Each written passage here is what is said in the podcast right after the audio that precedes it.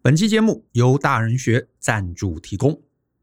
很多时候，我们面对困难，总是认为只要努力就可以克服。毕竟，我们从小到大就是被灌输这样的概念。可是，我们在人生这条路上，时常会碰到大大小小的难题。这些难题可能并不是你努力就可以解决的，甚至有时候更努力，反而结果更糟。这也让很多人努力就能成功的思考卡住了。因此，我们大人学设计了这堂人生难题的系统思考法，学会策略思考，让你别再只是直球对决。在这场讲座中，我会分享过去影响我人生最大的六段故事，以及我从中体会的各类思考，并且呢，我也会把它整理成三十个人生关键字，让你面对难题时知道如何思考，如何绕路而战，不再只是硬碰硬，碰到头破血流。欢迎透过下方的说明栏来观看这堂课更多的介绍。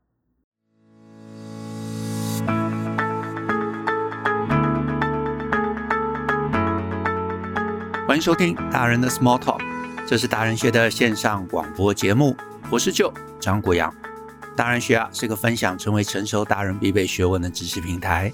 我们长期分享职业发展、人际沟通、个人成长、商业管理以及两性关系。等等的人生议题，那欢迎大家可以多多关注。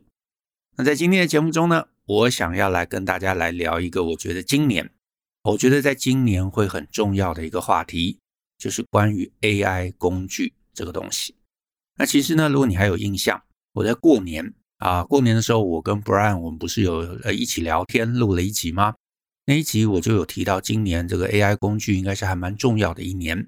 可是呢，其实你如果注意到啊，过年到现在大概也就一个月，可是市面上面啊这些 AI 工具的进展，我觉得这一个月非常非常的可怕啊，非常非常的这个突破性的发展。那如果呢你是这个对于科技啊，或者对于这些突破性应用啊是有兴趣的人，那我相信啊，其实你一定已经在玩了啊，而且一定有在关注，而且一定也觉得哇很吃惊。呃，但是呢，我相信我们的听众可能也有一些人。对于这些科技的应用啊，呃，关注度没有那么高，或者你可能是学生啊，那你在这个部分呢，也可能会觉得啊，ChatGPT 就是一个可以对话的一个聊天机器人嘛，啊，你想象的可能就是过往，对不对？就是可能过往这个 Google Assistant，或者是说像这个一些金融机构的一些对话的一个 Chatbot，那你会觉得哎，那个东西很笨，很无聊。但是真的，现在如果你去玩玩这个 ChatGPT 的话，你会发现，哇，这是一个完全不同规模的事情。所以呢，我在今天这一集啊，我想要来聊一点东西啊。这个东西我觉得它时效性可能很短啊，搞不好就两周，甚至就一个月啊。因为在现在这个呃世道的一个转变上面啊，这一类的变化真的是非常非常大，非常非常快速啊。那跟 AI 有关啊，所以我们今天我就想跟大家来聊聊到目前为止这一个月我自己的一些观察。我看到了一些资料，总之就是一些整理啊，所以今天比较是一个 summary 啊。那这些结论有可能你在别的地方有看到过。那基本上我其实就是把我自己目前看到的一些东西做一个呃我自我的消化整理的分享啊，然后希望对大家呢能有一些帮助。那如果你跑得比较前缘的，哎，你也可以给我一些建议。那如果呢，哎，你还没有跟上的，那我也希望说听了这一集啊，你也可以赶快跟上。所以呢，呃，分几个点啊。第一个，我真心建议啊，你有听到这一集的，你都应该要玩。你是美术啊，有一些这个 AI 生成的一些美术工具；你是做文字的，甚至你就是一般人，你至少去注册这个 ChatGPT，或者是你去申请这个微软 Bing 啊，它的试用账号。就是呢，总之，真的，我希望大家都去参与，因为呢，我觉得几个很明显的趋势，就是几乎所有的大厂其实都进来了。微软进来了，Google 进来了，Amazon 进来的，Notion 也在他自己的这个笔记的平台上面加入了 AI 的一个辅助。然后你说 Midjourney 啊之类的工具也都非常爆发性的，不断不断的在在出现。那甚至是呢，我看到一些文章，听说大陆那边，比方说像百度啊之类的公司，他们是上面的领导是要所有的资源全部啊放在这个 AI 的工具上面，希望今年能够有一个更大的一个突破。所以呢，简单的讲，全世界啊，全世界啊，甚至是你说日本，哎，他们其实现在很多很多科技圈的讨论都在讲说，日本要做他们自己的 AI 工具。那你说台湾国发会也说台湾也要做自己的这个 ChatGPT。啊，那当然值不值得什么呢？那是另外一回事。但是呢，你可以看到现在其实大部分的资源其实全部都溢注在这一块。那甚至是呢，原来啊有一些公司它可能会顾虑到，哎，AI 的发展太快了，可能会有一些道德风险，或者是 AI 的训练上面可能会讲出一些不得体啊，或者是一些误导的一些话。可是，在目前的这个强的商业竞争下，我相信所有的大厂。他们其实都会顾不得这一点，拼了命要往前冲，拼了命要有一些突破，因为这样才能对股东交代嘛。因为像呃上个月啊，应该是上个月吧，哎，时间我有点忘了。Google 做了这样的一个呃简报，来分享他们目前的一个进展，也就在那个简报上面出了一些错误，所以整个股价崩跌，对不对？所以其他的大厂看到这个状况，没有人敢犯同样的错。大家都会希望在这个商业竞争下啊，我没有抢到第一没关系，至少我不要是最差嘛，啊，不要股东觉得你知道我不行了，我我能力很差，对不对？钱从我这边跑掉，那这个伤害会很大，所以我相信大家其实都会顾不得的往前冲，所以原来的一些什么道德风险啊，或者会觉得他还没有调教好啊，真的那可能都放到一边的，所以呢，我相信啊，我相信半年之内。你会看到更多更多爆炸性的应用，所以呢，如果你不跟上，有一定的几率，半年之后你会觉得这整个世界已经变得不一样。那你想要维持竞争力，我觉得真的就得要玩，就算你没有玩得很好，你也得知道现在发生什么事情，什么东西 AI 变得很擅长，变得很厉害，变得很强大。那在那一块，好不好？其实你知道，我们人类啊。是无法再跟他竞争的。那这我觉得也就回到下一个议题：AI 到底会不会取代你我啊？因为这么多年来，这是一个非常非常常在这个呃 Podcast 上面，或者是呃课后啊，或者是有些朋友遇到我的时候会问的问题。老实说，我真的不知道啊，我真的不知道，因为接下来科技会走到什么程度，我觉得在现在这个阶段，我有一种难以想象啊。我觉得它会很可怕。可是它最后会变成什么样？我现在真的也没有答案。我相信搞不好在那个领域中的，假设你是一个 AI 工程师，搞不好你也不知道接下来会发生什么事情。但是呢，我觉得我可以从短中长期给大家一些啊，你值得去思考的点啊，就是思考跟能不能解决是两件事啊。可是我觉得至少值得去思考。第一个呢，就是短期啊，我觉得在可见的短期。那这个短期多短，我也不知道，有可能它就半年，有可能接下来发展停滞了，它会变成三年，也有可能，I don't know。但是呢，在短期最可见的啊，最立刻可见的是这一类的 AI 工具，它可以帮忙我们加速啊。你说 ChatGPT，不管你在一些创意发想上面、资料整理上面，它可以帮我们加速。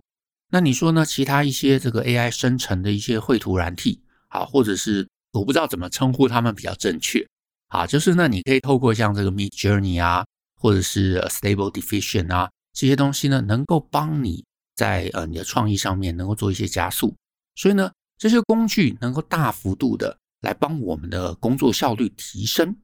所以呢，你是在这个领域里头的工作者，我真心会建议你要去碰一碰，你要试着去了解一下，它到底可以在哪些层面上面能够帮我们加速啊。原来你做一个事情脑力激荡可能三天，现在你跟 ChatGPT 的对话，那搞不好就可以在瞬间丢出两三个你觉得诶有趣的一个点子，能够让你继续发想下去。所以这个部分的加速应用，真的会决定我们一个知识工作者啊，这个工作效率以及这个对外的一个竞争力。所以呢，鼓励大家一定要去碰碰看。只是碰了这个短期到底多短，我真的现在是没有办法想象的。那再来。比较中期啊，比较长远，我猜啦啊，我猜这是我个人的想法，它有可能会变成，它开始，它有可能陆陆续续开始会变成你我的老板。什么叫做变成你我的老板呢？我其实之前啊，在两百四十六集，我们 Podcast 两百四十六集，所以可能是一年甚至两年前了吧，有录过一篇，那一集的标题叫做“别努力三五年，最后连渣都没有留下”，亚马逊和外送员给我们的反思。在那篇的节目中，我就有提到说，呃，其实这个 AI 的工具的一个生成啊，啊，它继续的优化下去，它其实会在很多很多工作上面，透过演算法会呃优化。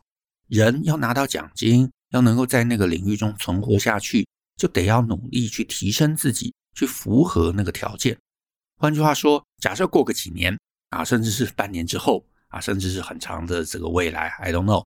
但是呢，我相信慢慢会有越来越多的公司、越来越多的组织、越来越多的企业会套用 AI 工具，可能是做绩效的评比，可能是做大数据的一个这个运送的一个平均时间的一个计算。你就会知道嘛。假设我是那种比较落后的，那你在传统的组织里头，我投滴滴的不闹事。诶，可能老板也不知道我效率比较差。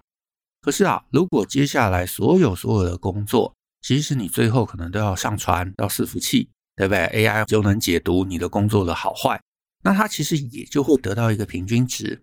诶，我们公司有一百个人，九十个人都可以在五十分钟做完，那剩下十个人超过五十分钟的，诶，你就是落后的嘛。那他就会希望你来提升，那提升、提升、提升，有些事情是努力可以达成的。那有些东西搞不好也很吃才能啊，所以呢，你会发现啊，五十分钟对我来说真的是一个过不了的一个门槛。那你就会发现，你在这样的一个领域中，哎，你就会持续拿到低分，哎，你可能就会拿到比较差的绩效。那这些其实会是我觉得中期对一些人来说会是一个辛苦的状况，你得不断不断的逼着自己提升自己，你才能够维持在那个领域中啊。所以我猜啦，呃。安稳这件事情，在接下来的人生中，搞不好是更难祈求的一个东西。那再来，在更长期啊，这个更长期我也不知道是多长。那有人会觉得一辈子不会来。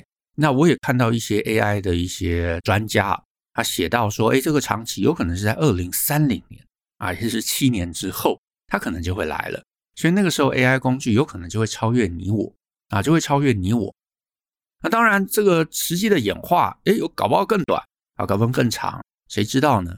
但是呢，这个超越你我，变成一个超人类的一个状况，搞不好这是无可避免的一件事情。好，以现在这个发展来说，我个人觉得它会出现。可是呢，因为那个那么长期嘛，最后是不是真的会发生，现在也没有人知道啊。所以呢，我是建议啦，大家至少在可见的立刻啊，可见的立刻。这个工具它可以帮我们加速啊，可以帮我们加速。那至少可以帮什么呢？我觉得，呃，第一个资料整理。你说过去二十年，我觉得 Google 改变了大部分人对于记忆的需求。就是我是一九七几年的啊，那个年代的人，所以呢，呃，我小时候我们学校啊还是非常非常在意要背诵，对不对？你要背诗词啊，你要背历史的年表啊。你要背这个呃产物啊，就是我们小时候会要念这个呃大陆各省嘛，什么哪里有煤矿，哪里有铁矿啊，哪里有什么铁路啊，对不对？因为当你要用的时候，你没有别人帮忙，你只能从自己的脑袋中提取，记得得的，你才等于有知识嘛。那记不得的，就等于是无知，对不对？可是 Google 彻底了改变这个对于记忆的需求，你不用再背什么年表，不用再背什么历史缘起，因为呢。你只要有需要，你就去 Google，你就查，对不对？什么马关条约啊，甲午战争是几年的？哎，你就找到了。所以，我们大家啊，至少我后来的这一代人，可能就不会觉得背诵这件事情有多重要，因为网络都有。可是，我觉得 AI 工具至少目前看起来，它可以啊帮我们把记忆这一块，因为反正就是存在资料库里头，它也可以帮我们去做 Google，对不对？可是更好的部分是。它还可以帮你记忆、追加整理。举例来说，呃，法律条款，你 Google 对不对？你只能 Google 说啊、我想要看民法，它把整个民法调出来，然后你去一个条款一个条款看。可是 AI 工具，你可以开始去问他一些问题，你可以跟他讲说，我现在是怎么样的一个状况啊？碰到什么样的事件？你觉得在法律上面有可能是什么条款可以适用？他就帮你把所有的法律。整个搜寻过一遍，然后他能够理解你的语义，他可以理解法律条款的概念，然后他告诉你说：“哦，你在这个状况中，你可能违反了民法第几条、刑法第几条等等的状况。”所以换句话说，除了资料的记忆以外，它还可以理解，它还可以整理，它可以重新 arrange 这些资料的利用。再一个例子，比方说你想要看财报，你过去啊，你只能去 Google，对不对？上这个什么一些财报网站啊，甚至是去那个呃那个什么叫做公开观测站吧，好像是这个名字。然后呢，你抓住上市公司，比方说台积电啊，最近三年的这个呃财报，然后你自己去看。可是呢，你现在透过呃这类的工具，你其实是有机会让他去网络上面来搜寻，然后帮你整理出来台积电最近三年的营收。所以你可以问任何问题，你甚至可以问他说啊，那比较台积电跟 Intel 啊，你去分析三间公司的营业费用，分析三间公司的这个毛利率等等等等。那这类工具，它可以很短期的帮你把这个东西整理出来，所以整理的功夫会大幅度的减少。这个真心啊，我真心觉得这个在很多事情上面效率的提升是不可思议的高，真心不可思议的高。那我也看到现在有些呃朋友啊，我网友上面看到他们的一些应用，比方说他在自己 local 端架一个呃，我不确定是什么啊，一个入口。可能最后连到啊这个 OpenAI 他们开出来的 API，然后他可以把自己呃可能笔记里头的所有资料，或者是自己收藏的所有的书籍，诶，都去做一个相关的整理跟搜寻。所以你可以看到，哇，这是非常非常 powerful 的一件事情。你有了 Google，你收集的所有书籍，你有自己从小到大生成的文件，这些文件可能是专门针对你工作上面各种一些整理。那你这样的一个 AI 助理，它等于帮你消化过了所有这些东西，然后他彻底的理解了你的思路、你的重点，然后他帮你整理出来啊。那在将来的一些应用中，哇，那这个效率提升真的是不可思议的高。然后另外一个我看到啊，很多人在开始尝试，然后我觉得也很有应用的，其实是作为思考的一个辅助。就像我刚刚有提到嘛，你过去你可能需要脑力激荡。你需要把你公司里头啊，这个什么企划部门的人全部都聚集起来，在会议室里头哇，关个一整天，然后大家丢一堆点子。现在其实你也可以透过这个 AI 工具，你可以直接问他一个问题，你说啊，我想要写一篇文案啊，可是这个文案呢，呃，我好像还缺一些诉求，所以你可以在什么什么议题上面给我三到五个点子，他其实就会给你点子。我自己也尝试了，然后我就觉得，哎，其实效果很好。就是他给我五个点子，有可能四个我想到了，可是有一个我就觉得，哎，用这个切角好像也蛮有意思哦。然后你以这个切角，不管你是生成一篇文章啊，自己写也好，或者是请他辅助也好，其实你的效率真的都会大幅的提升，哇，不可思议。所以呢，如果你是类似这样的工作者，哎，你还没有碰，一定要碰。再来创作，那其实这个你就会看到很多人尝试做一些文字的创作啊。或者是让这个 AI 去模仿特定人的风格啊啊！我看到有些人写说什么啊，你写一段话啊，模仿这个什么 Tom Cruise 在哪个电影里头的这个角色啊，或者是呢，我也试了啊，请他写一个很拙劣的自传，请他用很多成语，诶，他也写了，或者是呢，怎么样去调整，怎么去精简，所以这个部分的创意啊，文字的创意、写作的创意，甚至我看到有人用它来开发桌游。或是开发游戏的人物设定啊，或者是写故事、写小说，甚至纯粹就是跟他对话，好玩的对话。然后呢，你可能也看过啊，新闻有讲到说，诶，有一个人在这个工具刚出来的时候，他就用呃 ChatGPT 写了童书，然后用这个 Midjourney 画了这个插画，直接在很短的时间之内做了一个绘本，还放在 Amazon 上，还卖了八百多本。然后呢，我这两天看到的。是说，Amazon 说已经有超过两百本书是完全是 ChatGPT 生成的，然后呢，他们就在上面来开卖。那你说这个有没有什么版权啊？有没有什么创意啊的争议？我相信一定有啊。接下来一定这会是一个大家讨论的重点。可是呢，你可以想见这一类的工具，你真的用下去，其实也无痕无迹啊。大家其实搞不好也看不出来。那当然，可能之后会有一些什么，嗯，你知道 NT-AI 的一些工具啊，去抓哪些创作是 AI 写的，我不知道这样的一个攻防可能接下来很快会出现。但是呢，你是一个创作者，你绝对不能忽视这一块对将来整个市场，还有对于你创作的一个冲击，这一定会有影响。然后我自己觉得，网络生态很可能也会有一个大幅度的改变。最立刻的，我觉得是资料整理的行业会首当其冲的受到冲击。啊，意思就是说，如果有些事业它是用资料库啊来做应用，像一些卖图库的，或者是呢啊是比方说一些财报的数据这样资料库的，那你做这个资讯分享啊、资讯整理，或者是你有资讯落差的产业，很可能就会受到很明确的一个冲击啊，甚至像说搜寻引擎 Google。对不对？因为我现在已经可以直接得到答案了，我干嘛还要去搜寻，然后列出一百页，每页有十个、一千个网站，因为我我不可能全部看完嘛。可是我现在直接跟他对话，他直接可以吐出答案给我。那这样的一个行业，我觉得它一定会受到冲击。我不会说它消失啊，我也不会说它没落啊。可是我觉得它会受到冲击，因为其实你说一定程度的。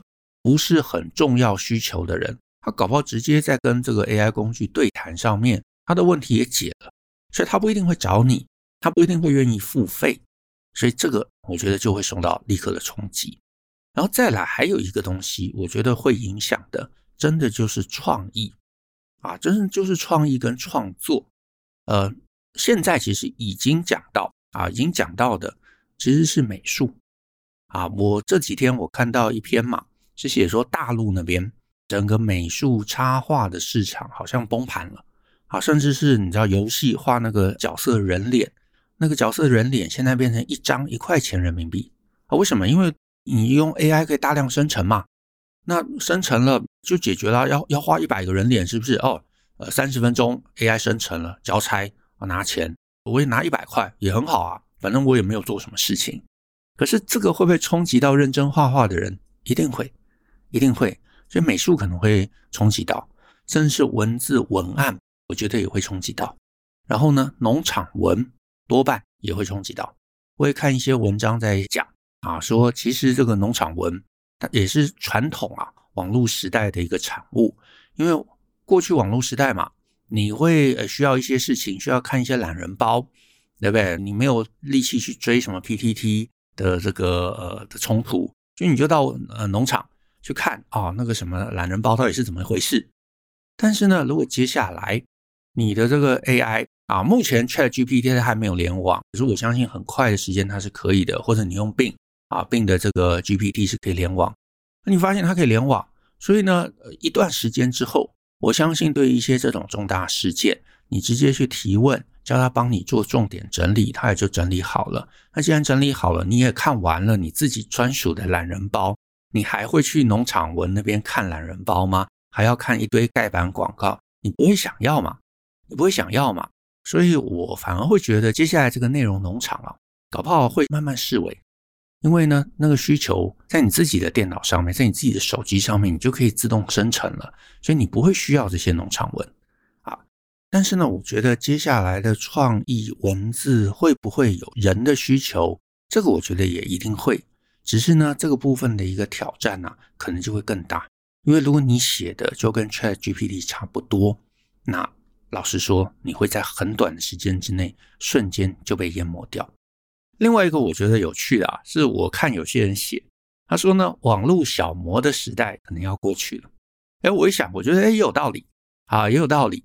因为呢，呃，我们过去这个时代嘛，过去这十年、这二十年，哎，大家确实有看美图。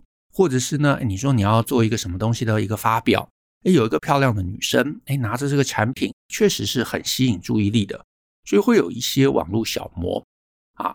但是呢，这个 Midjourney 它非常强的地方在于，它可以生成几乎像照片一样的一个图形，然后你可以让它摆任何的姿态，拿着任何的一个商品。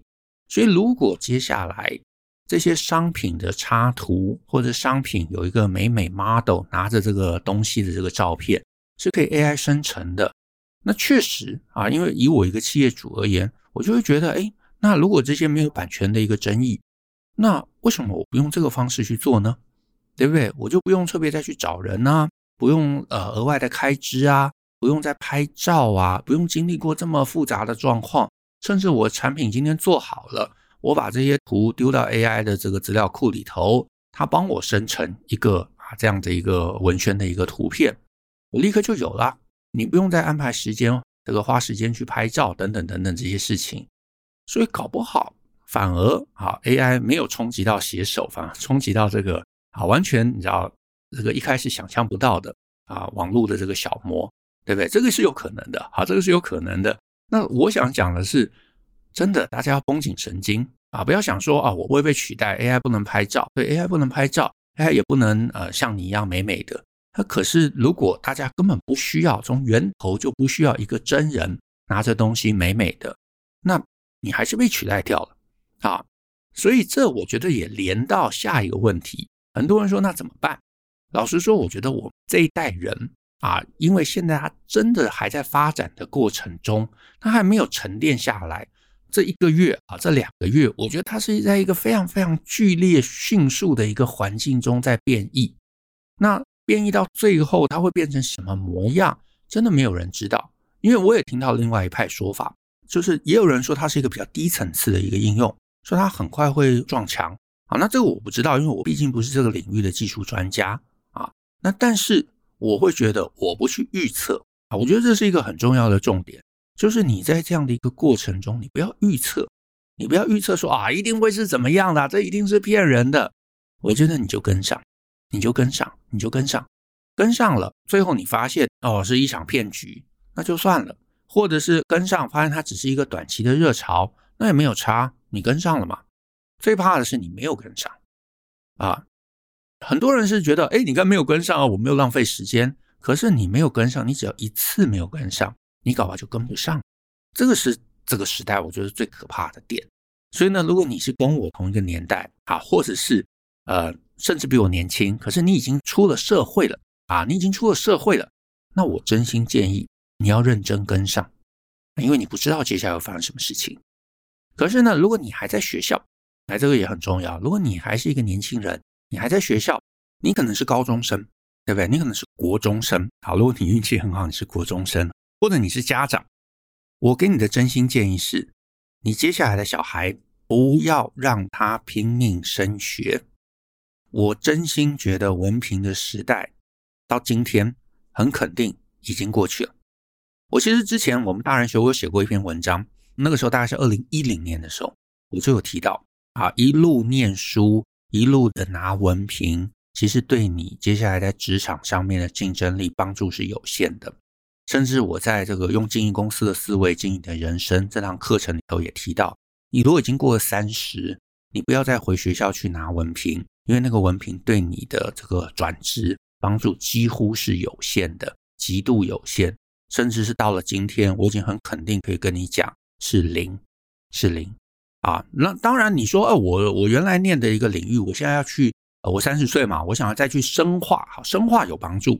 可是你想说，我另外拿个文凭，我要转职，你到了一定年纪，你已经转不过去了，你不可能转过去了。那呃，如果你是有小孩，我真心觉得你不要逼他一直念书，你反而要尽量让他在呃他的学生时代能够有一个明确的技能。让他去做一个他真心喜欢、他有才能、能够做得好的东西，因为接下来的这个时代啊，这个前几天商周也出一篇啊，商周的杂志里头啊也有登了一篇，哎，我觉得非常非常的有道理，就是在接下来时代，你不是那种五十分可以混下去的时代了，你可能所有事情都要做到八十分，你要做到八十分，老实说啦，才能是不可或缺的部分。所以你的小孩现在真的，你要帮他找到他的才能在哪里，让他学的东西可以跟他的才能一致。你不要想说哦，他就去念个大学啊，拿一个文凭啊，啊，任何文凭都好啊，啊，只要念的这个是是前段班的这个大学，他就可以找到工作。没有，如果你念的那个文凭，他没有办法连接到一个明确的技能，那我很肯定可以跟你讲，那个文凭接下来的效果，十年之后啊，因为他假设。现在才在国中嘛，那十年之后拿到了呃这个硕士毕业，拿到了一个莫名其妙的文凭，那个文凭对他的帮助是零，绝对是零。所以让他去学个明确的技能，甚至是什么音乐表演、修水电啊、什么设备维修之类的，他很扎实，他就是很扎扎实实，能够解决一个真实人类碰到的困境、碰到的问题。那我会觉得这个技能有可能可以陪着他比较久啊，因为至少我看呐、啊，短期这个 AI 要去修水电啊，要去接电，这搞不好还不会立刻发生，对不对？那可是你说，呃，AI 它可以开始写文章，它可以画图，它可以生成照片，它可以做一些行销相关的一些建议，搞不好真的半年之后它就会发生了啊，半年之后它就会发生了，甚至它已经可以写论文了。所以这样的一个工具，我觉得它整个会颠覆掉，我觉得现在我们可能已经 run 了几百年的一个这个所谓的呃教育体系。啊，甚至是大学这个写论文的体系，我猜都会翻过去，因为写论文很可能也变成是一个不重要的技能了。电脑可以做了，为什么人要做？人应该要再去做一些更进阶、更资深、更有创造力的东西啊。那是什么？现在我也没有答案。好，但是我相信社会的氛围、社会的舆论一定会往那边去靠拢，因为稀有性嘛，所有能赚钱的东西都是来自于稀有性。那再来，如果你是现在这个，你已经跟我是成年人了，那我觉得在接下来的世代，你值得努力的，其实是我在有一堂课叫做销售专业服务的系统化做法，在里头有谈一个东西叫做信赖资产啊，信任资产、信赖资产。这个东西，我觉得会对接下来会更重要。为什么我这样讲呢？因为我猜啦，接下来一段时间之后，我们大家就会看腻了。ChatGPT 生成的内容，因为现在大家很新奇嘛，可是接下来这样子的内容会你知道铺天盖地而来，而且很多网站可能根本就是 AI 写出来的东西，所以呢，慢慢一段时间之后，你就会觉得，哎，这个东西是不是真的？是谁写的？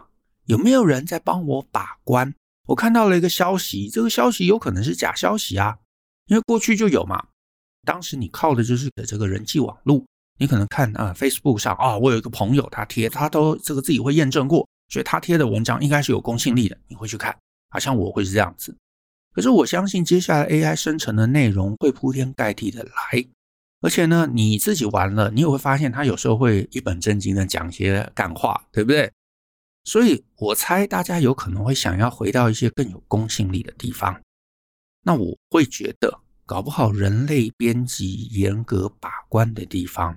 慢慢会又变成，你知道这这个时代就这样嘛，它一下往左倾，一下往右倾。那到了一个极致，我们就会开始想要原来有的东西。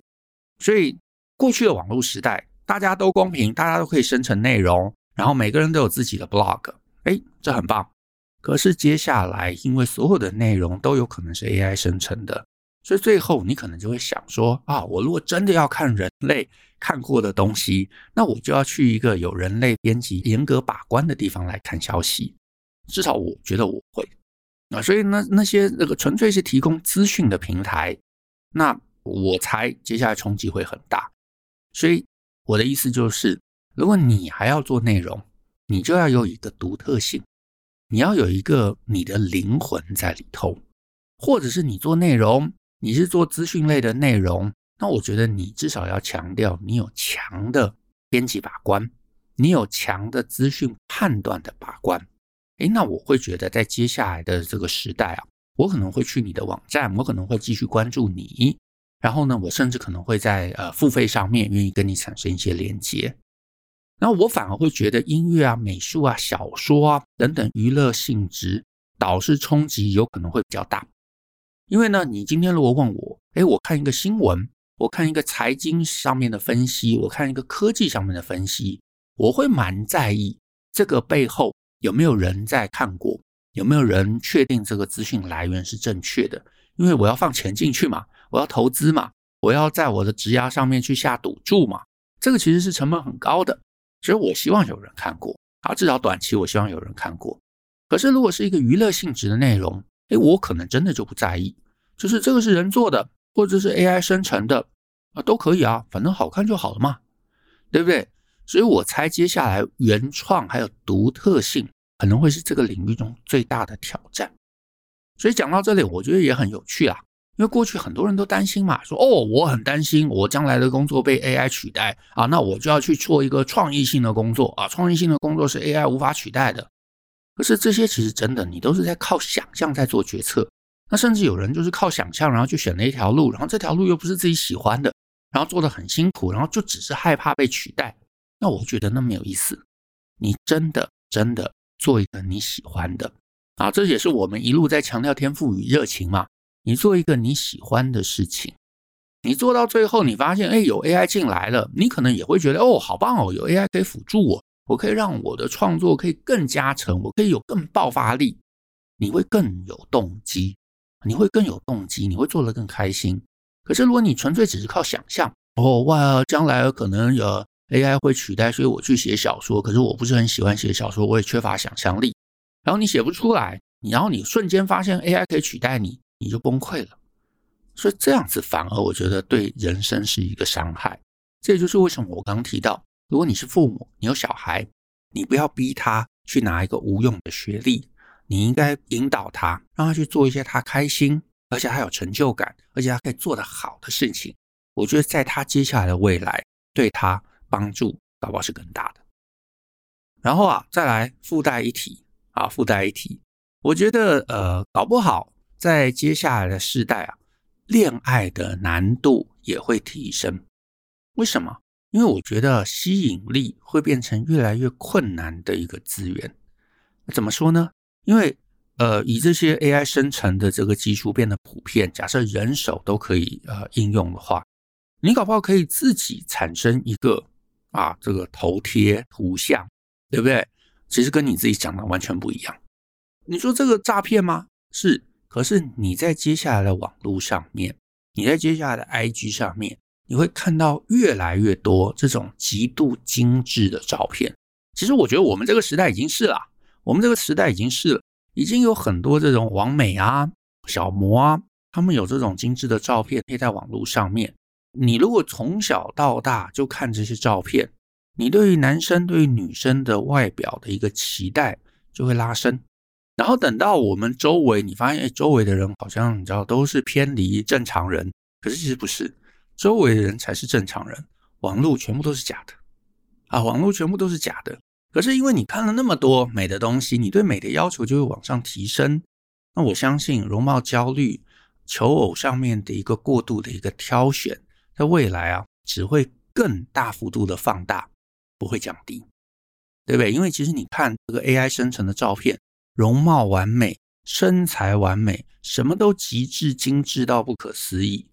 但是其实以现在这个真实的这些小模来看，诶，她可能漂亮，可是身材不一定很好，对不对？可是 AI 生成的什么都是完美，然后你就会觉得完美才是正常啊！你身边的人是不正常，但是其实反了啊，身边的人是正常，可是啊，网络上面照片都是假的。但是如果你从小就是这样子看起来，你就不会有这样的一个认知。那我觉得接下来的恋爱啊、求偶，可能真的是一个大难题啊。只是现在有什么答案，我也没有啊，我也没有，我只是做一个将来的一个猜测。那这个将来多久之会发生？哎，我也不知道啊。然后再来，还有一个东西，我也很想聊一下，关于长生不老，就是呢，过去的人生呐，啊，过去的人类，因为你的生命有限嘛。你说，呃，我们现在可以活到什么七八十，可是再早可能就是五十岁，搞不好一百年前就是平均寿命就是五十岁，啊，更早可能就是四十岁，对不对？因为生命真的有限，生命有限，大家就会希望在这么很短的时间之内能够做一些东西，然后希望自己能够被记得，因为大家都害怕死亡嘛，死了之后，哎，我好像就消失了，对不对？所以就会希望能够留下什么东西能够被记得。那最简单被记得的方式就是繁衍后代，把你的姓氏对不对传下去，然后呢教这个子孙要慎终追远，哎，这个是传统啊，至少在我们华人的世界里头非常重要的一个世界观。可是啊，你就想想你在接下来的人生中，我觉得就是这个世界不一样了，你的文字、你的声音、你的思考都可能会被保存。在这整个人类的资料库的某一块，AI 有需要的时候，它可以把它提取出来。对不对？它可以把它提取出来。所以你想要被记得，重点可能还不是生小孩啊。你想生当然可以生啦。你想要被记得，其实你应该要有一些可以叫影响别人的东西。不管你是在创意上面能够影响别人，你有厉害的画作、厉害的摄影，对不对？你留下声音的资产，你留下文字，你留下一些思考的想法，留下一些观点。那你会在这个人类的资料库中被留存起来，一代一代的人可能会记得你讲过了某句话，你创作了一个什么东西，你有一个什么样的概念。那我觉得那个搞不好才是真正被记得，所谓长生不老。那甚至是有人也提到，可以把整个大脑啊，将来搞不好会发生，把整个大脑提取出来，它变成一个然后类似硬碟或者记忆体的东西。它放到一个可能机器人里头，你会在灵魂上面永久的保存。可是也有一个状况，我觉得也要知道一下，就是也有人在讲，这个 AI 的生成会越来越快。接下来 AI 可以训练 AI，AI 可以训练 AI，机器会跟机器自己对话，甚至有些人说机器已经有自己的语言了。所以呢，搞不好人类的思考能力在可见的将来，它是会被超越的。所以呢，你留下的所有东西其实都不足为奇了，AI 马上就超越了。那这些东西就像我们看，你知道历史，对不对？会觉得，哎，古人怎么会那么奇怪，想什么这个人体的构成跟什么木跟火跟什么有关？可是那个时代嘛，会有这样的一个想法嘛。